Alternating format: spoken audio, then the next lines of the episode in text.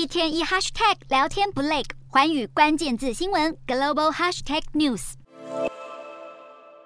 美中角力战打得如火如荼，美国联邦传播委员会 FCC 二十号再将三家中国的电信公司列入国安威胁黑名单，分别是中国国营企业太平洋网络以及全资子公司信通，还有中国联合通信公司。这是一项二零一九年为了保护美国电信网络而衍生的法律。去年三月，FCC 根据这项法律认定五家中国企业对美国国安构成威胁，这五家公司就是华为、中兴通讯。海能达、海康威视以及大华股份，而被列入黑名单的公司将没有办法获得 FCC 核发的设备许可证。从网络通讯到晶片生技，美国就是要在各个领域给中国设下障碍以及难关。